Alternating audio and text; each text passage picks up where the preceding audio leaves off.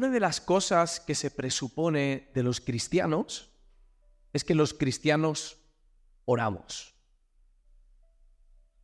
Y no siempre es así. Otra de las cosas que se presupone de los cristianos es que los cristianos nos gusta orar. Y no siempre es así. Y otra de las cosas que se presupone de los cristianos es que sabemos orar. Y adivinad, no siempre es así. La oración, por un lado, hay una parte de la oración que es fácil. Es fácil porque es instinto, es algo que hacemos eh, sin ni siquiera necesitar ser cristianos o pertenecer a ninguna religión o a ninguna denominación. Es algo que nos sale por instinto. Oramos antes de un examen, por ejemplo, aunque luego nuestra vida no sea necesariamente una vida de fe, pero oramos en esos momentos. O oramos, dicen que en las turbulencias de un avión no hay ateos, ¿no? Porque en esos momentos todo el mundo ora y todo el mundo se encomienda a alguna persona. Se ora durante momentos difíciles y lo hacemos de manera espontánea. He mencionado un avión y ha sonado un avión. Tenéis efectos especiales aquí. Brutal. Ventajas de estar en Manises. Eh, quiero leeros algo que dijo el cantante Dave Grohl. Es el cantante de una banda muy conocida en todo el mundo que se llama Foo Fighters. Y él, en un momento muy difícil de su vida, en el que el baterista de su banda estaba ingresado muy grave por sobredosis, eh, dijo esto en una entrevista. Dijo, empecé a orar Nunca había ido a la iglesia en mi vida y ahora estoy caminando de regreso del hospital de Taylor, que es el nombre del batería, a nuestro hotel todas las noches, orando en voz alta en las calles de Londres.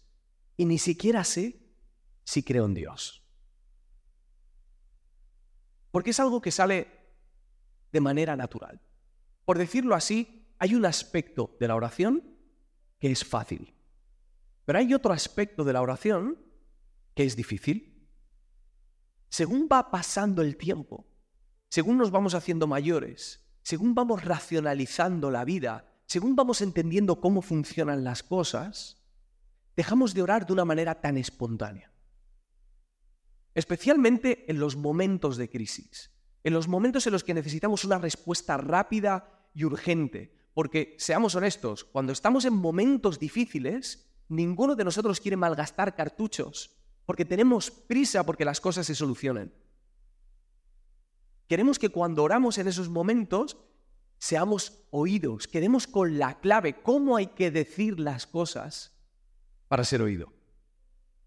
Pero muchas veces la prisa por obtener una respuesta bloquea nuestra oración. ¿Sabes cuando vas por el campo con el coche y de repente aparece un gato o una liebre, se pone en medio y tú le das las luces largas, ¿qué hace la liebre? No se mueve. ¿Cómo se queda? Está deslumbrada mirando lo que le viene y así estamos muchas veces nosotros cuando estamos en los momentos de crisis. Se acerca el problema a nosotros y no sabemos cómo reaccionar. Y no sabemos cómo orar. Y nos bloqueamos, no damos con las palabras. Y todos aquí sin excepción. Sin excepción. O estamos pasando por un momento difícil o vamos a pasar por un momento difícil. Si viniste a la iglesia pensando que este Evangelio te iba a dar una vida sin ningún tipo de sufrimiento o sin ningún tipo de dolor, te equivocaste. Los problemas siguen en el camino. La única diferencia es cómo vamos a llevar esos problemas.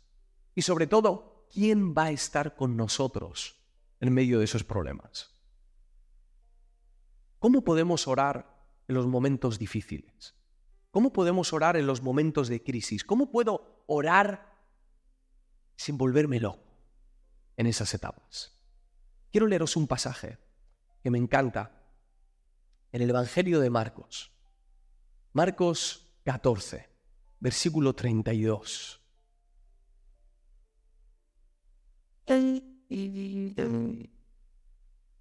Voy a leer en otra versión, a lo mejor os confunde, pero bueno, si no está en pantalla también. Y vamos a leerlo con toda nuestra atención. ¿Listos? Bien. Vinieron pues a un lugar que se llama Getsemaní y dijo a sus discípulos, sentaos aquí, entre tanto que yo oro. Y tomó consigo a Pedro, a Jacobo y a Juan, y comenzó a entristecerse y a angustiarse. Y les dijo, mi alma está muy triste hasta la muerte, quedaos aquí y velad. Yéndose un poco adelante, se postró en tierra y oró que si fuese posible, pasase de él aquella hora y decía, Abba, Padre, todas las cosas son posibles para ti, aparta de mí esta copa, mas no lo que yo quiero, sino lo que tú. Vino luego y los halló durmiendo y dijo a Pedro, Simón, ¿duermes? ¿No has podido velar una hora? Velad y orad para que, para que no entréis en tentación. El espíritu a la verdad está dispuesto, pero la carne es débil. Otra vez fue y oró diciendo las mismas palabras. Al volver, otra vez los halló durmiendo, porque los ojos de ellos estaban cargados de sueño y no sabían qué responderle. Vino la tercera vez y les dijo, dormid ya y descansad. Basta, la hora ha venido. He aquí el Hijo del Hombre es entregado en manos de los pecadores. Levantaos, vamos, he aquí, se acerca el que me entrega. Este pasaje nos abre los ojos en dos sentidos. Por un lado, esta oración de Jesús, este momento que Jesús tiene con el Señor y con sus discípulos, provoca más admiración en nosotros. Por un lado, nos ayuda a saber mejor quién es Jesús, a adorar a Jesús mejor, a aumentar nuestro respeto hacia la grandeza, hacia el poder, hacia la humildad de nuestro Señor Jesús. Pero por otro lado, paralelamente, este texto abre nuestros ojos hacia una manera diferente de orar. Sobre todo una manera diferente de orar en los momentos difíciles. Es más, la manera en la que está escrito el pasaje es como si Marcos, de manera pedagógica, quisiese poner delante de nosotros dos tipos de oración. Está la oración de los discípulos, que se duermen, y está la oración de Jesús, que no puede dormir. Son dos tipos de oración que se exponen delante de nosotros en este texto. Y este pasaje nos muestra cómo orar como Jesús en los momentos difíciles. Y para saber esto, vamos a pasar por cuatro fases, o por cuatro puntos, o por cuatro etapas, como tú quieras llamarlo, que creo que nos pueden ayudar a entender un poco más esto. La primera etapa es la siguiente. Reconoce tu etapa. Si estás tomando notas, esta es justo una de las cosas que tienes que anotar. Reconoce tu etapa. Marcos nos está presentando el jardín de, ¿os acordáis cómo se llama? Getsemaní. El jardín de Getsemaní estaba, está, está todavía, estuve hace dos semanas ahí, así que está todavía. El jardín de Getsemaní está en el monte de los olivos. Y esta palabra, Getsemaní, significa prensa de aceite. La prensa de aceite era una herramienta que se utilizaba muy pesada, con una roca redonda, una especie de rueda, que machacaba las olivas para que de ellas saliese, saliese el aceite. Así que Jesús está entrando en este jardín y sabe cuál es la etapa por la que tiene que pasar. Jesús está reconociendo el lugar que está pisando. Y sabe que en ese lugar hay algo, o mejor dicho, hay alguien que va a ser exprimido. Hay alguien que va a derramarse por los demás. Hay alguien que va a sufrir el peso de algo aparentemente mucho más grande que él para poder ser derramado. Los días de hablar en un monte, de sanar gente, de estar con sus amigos cenando, han llegado a su fin y ahora está entrando en una etapa de sufrimiento y de muerte. Y en esa etapa Él va a ser exprimido por ti y por mí. Pero este jardín de Getsemaní no solamente contiene un nombre que nos da una pista acerca de qué es lo que Jesús está viviendo, sino que este lugar, el Monte de los Olivos, tiene una historia. Y puede ser que a sus discípulos y a otros lectores de este pasaje les sonase a otra historia. En segunda de Samuel, capítulo 15, versículo 30, dice que David subió la cuesta de los olivos y la subió llorando, llevando la cabeza cubierta y los pies descalzos. ¿Y sabéis por qué David hizo esto? Porque había sido traicionado. Cientos de años antes, el rey David, el gran rey, había pasado por ese mismo lugar llorando en un momento de traición. Cientos de años después, el rey Jesús, el rey eterno, estaba pasando por ese mismo lugar llorando porque iba a ser traicionado. Jesús sabía en qué momento estaba. Jesús sabía cuál era la etapa que le tocaba vivir. ¿Cuántas veces hemos negado el momento por el que estábamos pasando?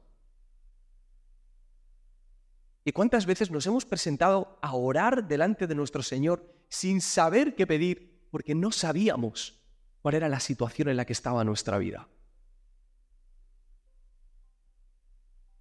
No me preguntéis por qué, pero cuando nos tocan vivir estas etapas, los cristianos muchas veces nos empeñamos en no reconocer que nos toca pasar por ahí. No reconocer que nos toca pasar por la prensa de aceite, o por el desierto, o por la soledad. Y nosotros queremos seguir viviendo en el oasis. Y nuestras oraciones están afuera, fuera de ritmo, es como una arritmia con nuestra conversación con Dios, porque Dios está viendo el lugar en el que estamos y está diciendo, pero estos muchachos, ¿qué me están pidiendo? ¿Qué me están pidiendo si ni siquiera reconocen lo que tienen en sus narices? Pretender vivir en la misma etapa durante toda nuestra vida es absurdo. La vida, y esto lo sabéis todos ya, la vida es un viaje. Y cada historia que hemos visto, cada película que habéis visto, cada canción que escuchamos, la propia literatura bíblica nos cuenta una y otra vez que la vida es un viaje. Y aún más la vida de los discípulos, porque los discípulos somos aquellas personas que de manera voluntaria y consciente hemos reconocido que nuestra vida no valía la pena y teníamos que seguir progresando para un bien mayor. Pero aún así nos aferramos aquellas etapas que nos proporcionan cierto bienestar.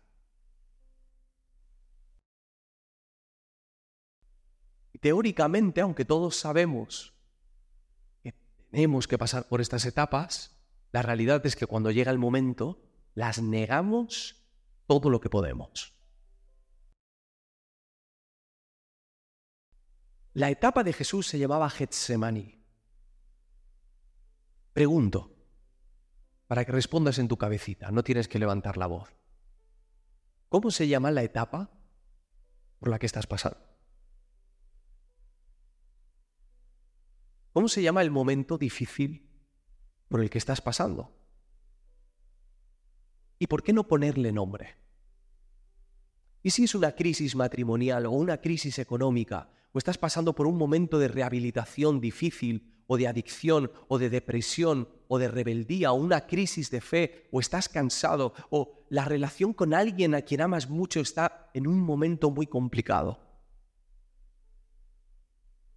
Qué difícil es abrazar la, la idea de que en nuestra vida tenemos que ser expuestos en una prensa de aceite.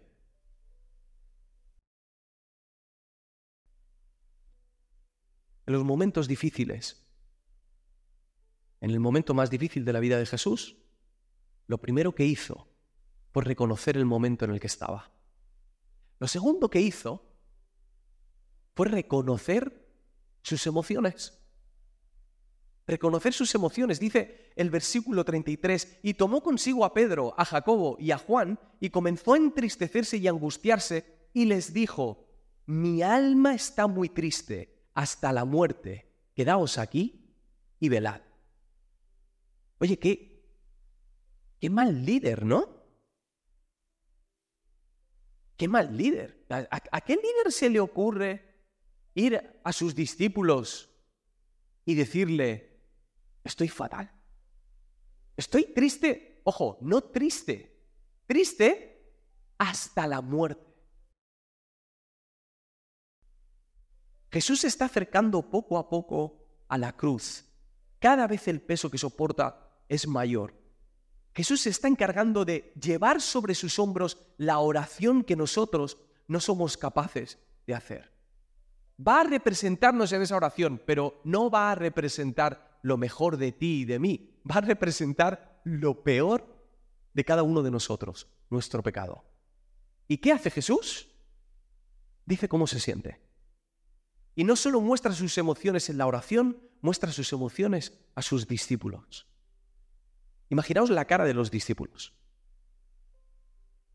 Ellos han visto a Jesús en muchas situaciones, lo han visto en bodas pasándolo bien, lo han visto en comidas, lo han visto alimentando a miles de personas, disfrutando y celebrando de los milagros de su Señor. Y ahora están viendo probablemente algo que no habían visto antes en su Maestro, que está triste, a punto de romperse no solo físicamente, sino emocionalmente. La trascendencia espiritual de este momento y de esta oración es enorme. Y algo que me llama mucho la atención es que Jesús en ningún momento va a renunciar a su parte humana para cumplir con su misión. Y si tiene que pasar por el mayor dolor emocional, lo va a hacer. Pregunta al aire. ¿Cuánto tiempo dedicamos en nuestra oración a decir cómo nos sentimos? Normalmente dedicamos la oración a adorar a Dios, cosa que lógicamente hay que hacer, o a decirle al Señor lo que necesitamos, o a decirle al Señor cuáles son las emociones que necesitamos. Señor, quiero paz, quiero gozo. Pero ¿cuántas veces en la oración le decimos al Señor, Señor, estoy roto, Señor, estoy cansado, Señor, no puedo más? ¿Cuántas veces nos acercamos con esa honestidad delante de nuestro Señor?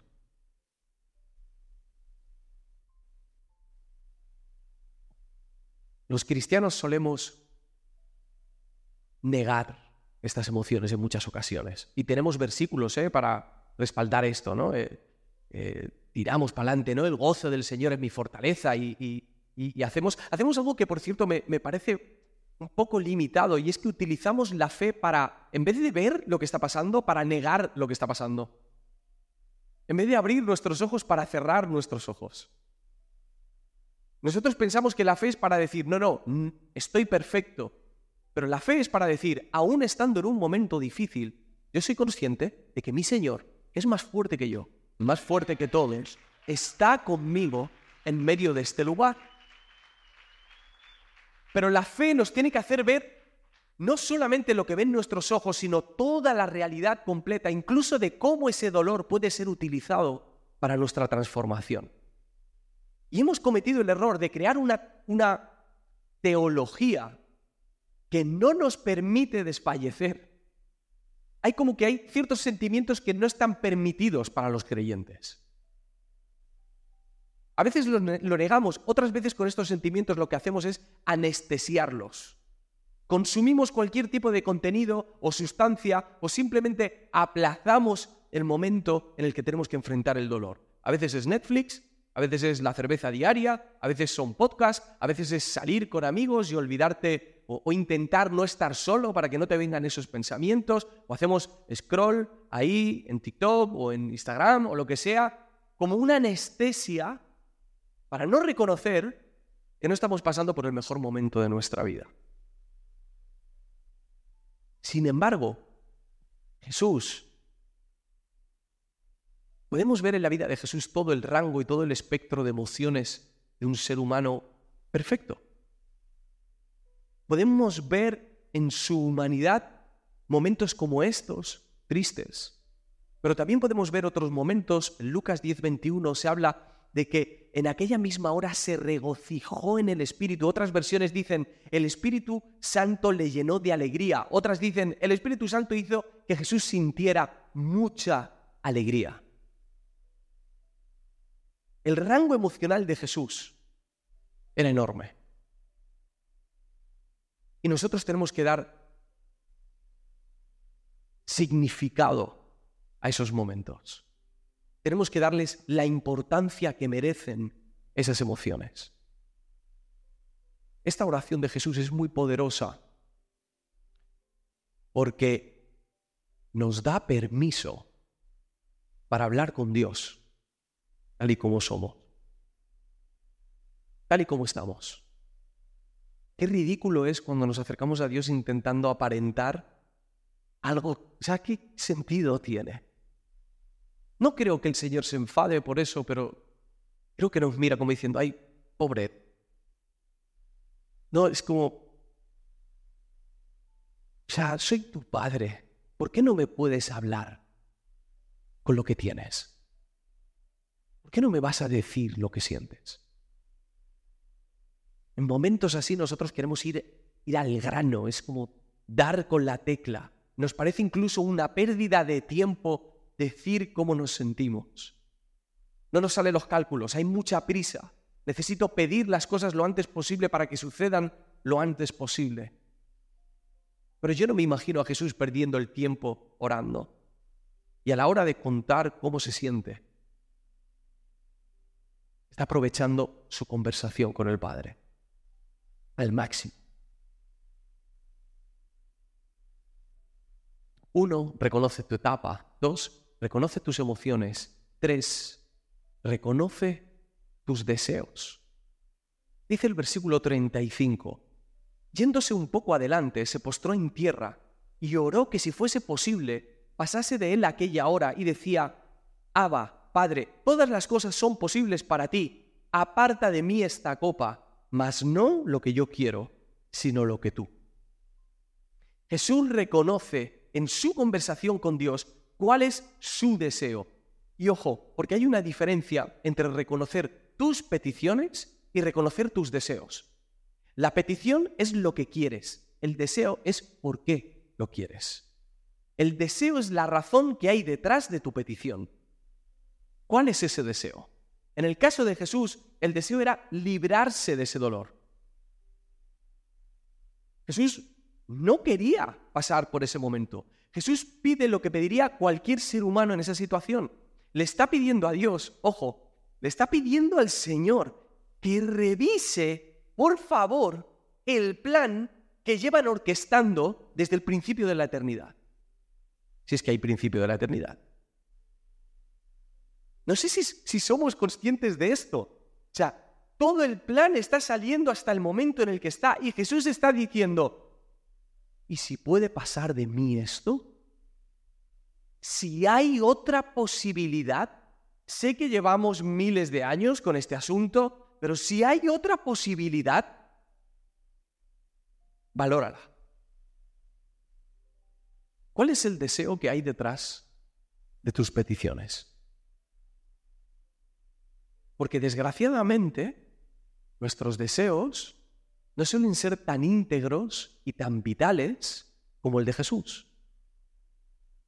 Quiero leeros una cita, tengo varios autores favoritos y este es uno de los que uso muchísimo, se llama Eugene Peterson, os lo recomiendo y, y quiero leeros una cita de él. Básicamente son nuestros instintos básicos, está hablando de los deseos primitivos y animales de autogratificación, en especial lo pertinente a la sensualidad, el sexo y la comida, pero también al placer en general, además de nuestros instintos de supervivencia, dominación y necesidad de control, deseos que están en todos nosotros. ¿Cuál es el deseo que está detrás de tu petición? ¿Y por qué no verbalizar ese deseo? ¿Qué hay detrás de la petición de tener dinero, de conseguir éxito, de hacer esta o esta carrera, de hacer este o este viaje o esta compra, ¿qué hay detrás de ese deseo de, de esa petición de salir con esa persona o de ser reconocido? Es importante sacar ese deseo a la luz, sin ningún tipo de temor. Eugene Peterson sigue diciendo, a pesar de la atmósfera humanística que nos rodea y que permanentemente nos dice que somos buenos, todos sabemos que tenemos estos deseos con los que no sabemos qué hacer. como no coinciden con el mensaje cultural que escuchamos todo el tiempo, a menudo nos aterroriza que la verdad salga a la luz o sentimos vergüenza por nuestra vida interior e incluso cierto odio por nosotros mismos. Y esto que dices es precioso, pero el Nuevo Testamento está increíblemente abierto al lado oscuro del corazón humano y nos invita a explorarlo bajo la mirada amorosa de la compasión de Dios. Lo bueno y lo malo, sacarlo a la luz en nuestras oraciones. ¿Sabéis por qué esto es recomendable? Porque cuando sacamos nuestro deseo, lo exponemos, lo verbalizamos, lo ponemos delante de nosotros y decimos, vale Señor, mi deseo es ganar 500 euros más al mes. Este es mi deseo. Ahora que yo tengo localizado mi deseo, ya puedo dejar que Dios me replique. Yo ya sé que esto es mío. Cuando no hacemos esto, proyectamos en Dios nuestra voluntad. Y ahí es cuando decimos cosas como, Dios me ha dicho, siento de parte de Dios, pero en ningún momento nos hemos parado a pensar si eso que estamos sintiendo que Dios nos ha dicho es nuestro deseo disfrazado de espiritualidad o verdaderamente es la voz de Dios replicándonos y diciéndonos, esto es mío, esto no es mío esto es mío, esto no es mío.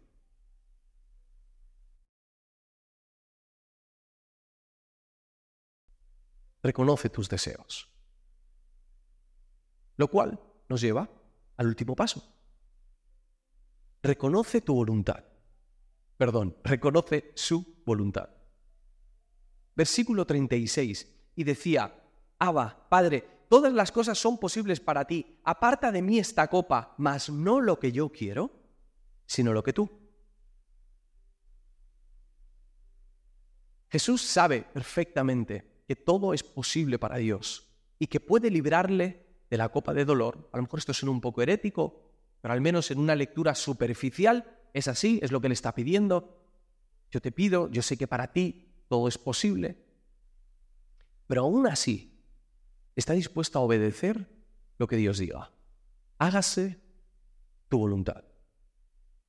En el Evangelio de Juan, os recomiendo que lo volváis a leer, en el Evangelio de Juan hay una, una frase, una expresión que se utiliza muy a menudo, que es Jesús hacía siempre la voluntad del Padre. Había siempre una sincronización entre lo que Jesús quería hacer y lo que el Padre quería hacer. Pero esto, si lo leemos a la ligera, nos puede llevar a una mala interpretación, a la interpretación de que porque Jesús hacía lo que el Padre quería, a Jesús no le costaba hacer lo que el Padre quería. Pero en este ejemplo, en este momento de la vida de Jesús, vemos que hacer lo que el Padre quiere, en muchas ocasiones, duele. En muchas ocasiones nos marca. Es verdad que sabemos que hay un bien mayor, que el gozo está puesto delante de nosotros, sabemos que hay transformación al final del camino, pero eso no quiere decir que no duela.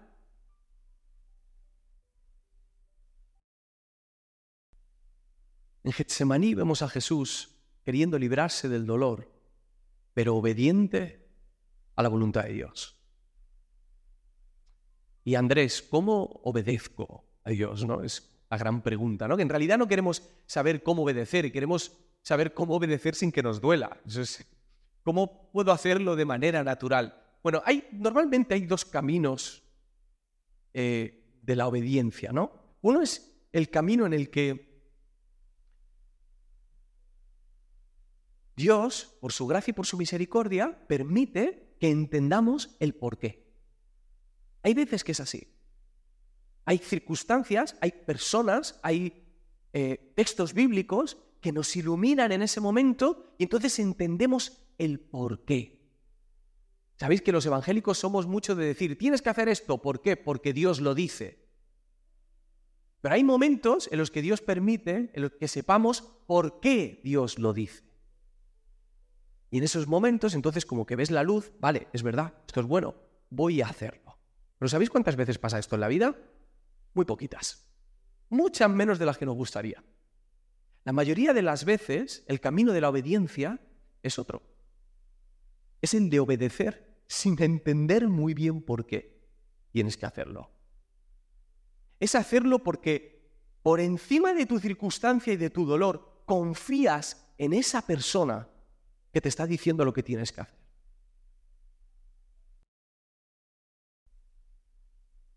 Una buena manera de empezar el camino de la obediencia es desconfiar de ti mismo. No te fíes de ti. No, no demasiado. Fíjate lo justito. Para no caerte por la calle.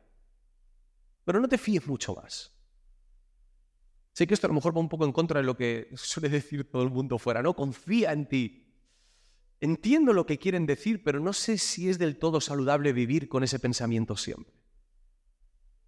Porque Jesús, en este momento difícil, perdonadme si esto suena un poco extraño, pero Jesús en ese momento difícil, o sea, Jesús, Jesús la persona que vivió sin pecado, que tomó las mejores decisiones, quien comprendió la voluntad de Dios al máximo, Jesús en ese momento de dificultad, permitidme la expresión, desconfió de sí mismo porque su voluntad era poder librarse, para confiar en la voluntad del Padre. Se sujetó a algo mayor.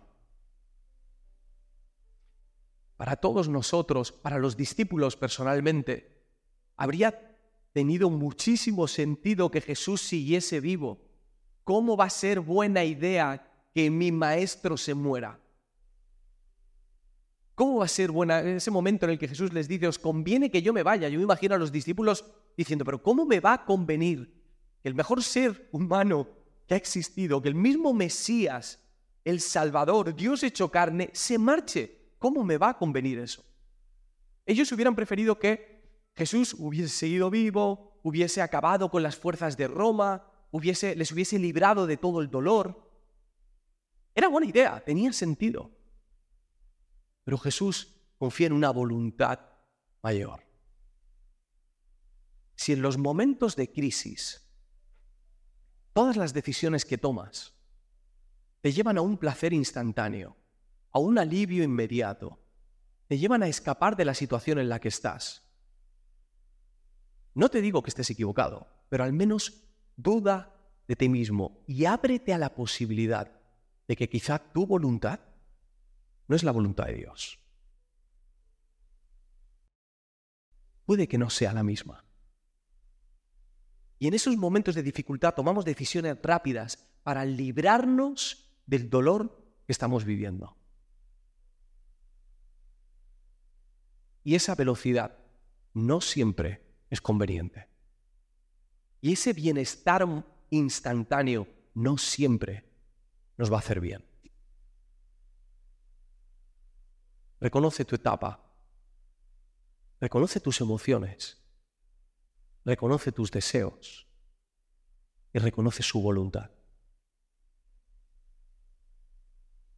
Os digo algo, y es que me da mucho respeto tomar un, texto bíblico y convertirlo en algo parecido a, a una fórmula, ¿no? Es, como si haces esto, uno más uno más uno más uno, el resultado es este. ¿no? Y la fe no son este tipo de matemáticas.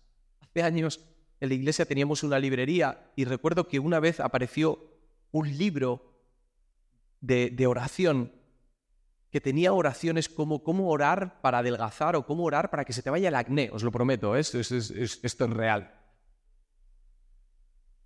Y yo no quiero que convirtamos nuestra relación con Dios en matemáticas.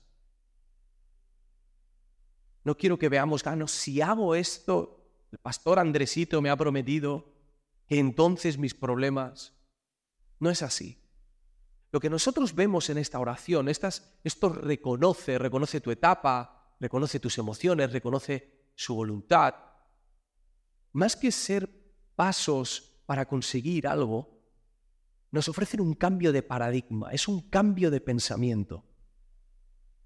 En esta oración descubrimos que la oración no es para obtener lo que quiero, es para ser quien debo. Que la oración en la crisis, y esto es algo súper habitual, ¿no? O sea, voy a orar para sacar algo de provecho de esta situación. Pero la oración en la crisis no es para que Dios, para que yo haga lo que, o Dios haga lo que yo quiero, sino para yo hacer lo que Dios quiere. Practicar estos pasos no son una fórmula, son un cambio de pensamiento. Son para abrirnos a una manera diferente de orar, de entender la oración como un espacio de transformación del corazón, no de manipulación. La oración es ese lugar en el que yo me encuentro con Dios, conozco a Dios y voy siendo transformado.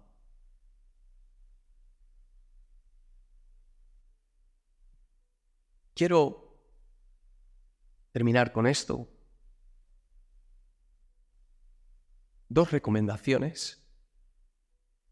La primera es que no te esperes a que las cosas vayan mal para empezar a orar así. Porque el alma necesita formación, el alma necesita entrenamiento. Necesitamos caminar por estas etapas, necesitamos cambiar este paradigma y entender que en la oración no voy a sacar lo que yo quiero, sino a ser transformado. Camina todo lo que puedas. Si las cosas ahora te van bien, si estás pasando por un momento de bienestar, aprovechalo, disfrútalo, alaba a Dios por eso, dale gracias por eso, pero no te olvides de orar con este pensamiento. Yo no he venido aquí a obtener lo que yo quiero de Dios, he venido a ser transformado por Él para que cuando llegue ese momento de dificultad, tú ya tengas un camino recorrido. Tú ya tengas al menos un hábito, una costumbre que te va a ir llevando a esa transformación personal. Lo siguiente que te quiero pedir, no sé si los chicos de proyección podéis poner las cuatro etapas, creo que hay un slide que es así. Gracias. quiero que pienses en cuál de estas etapas necesitas incorporar en tu oración urgentemente.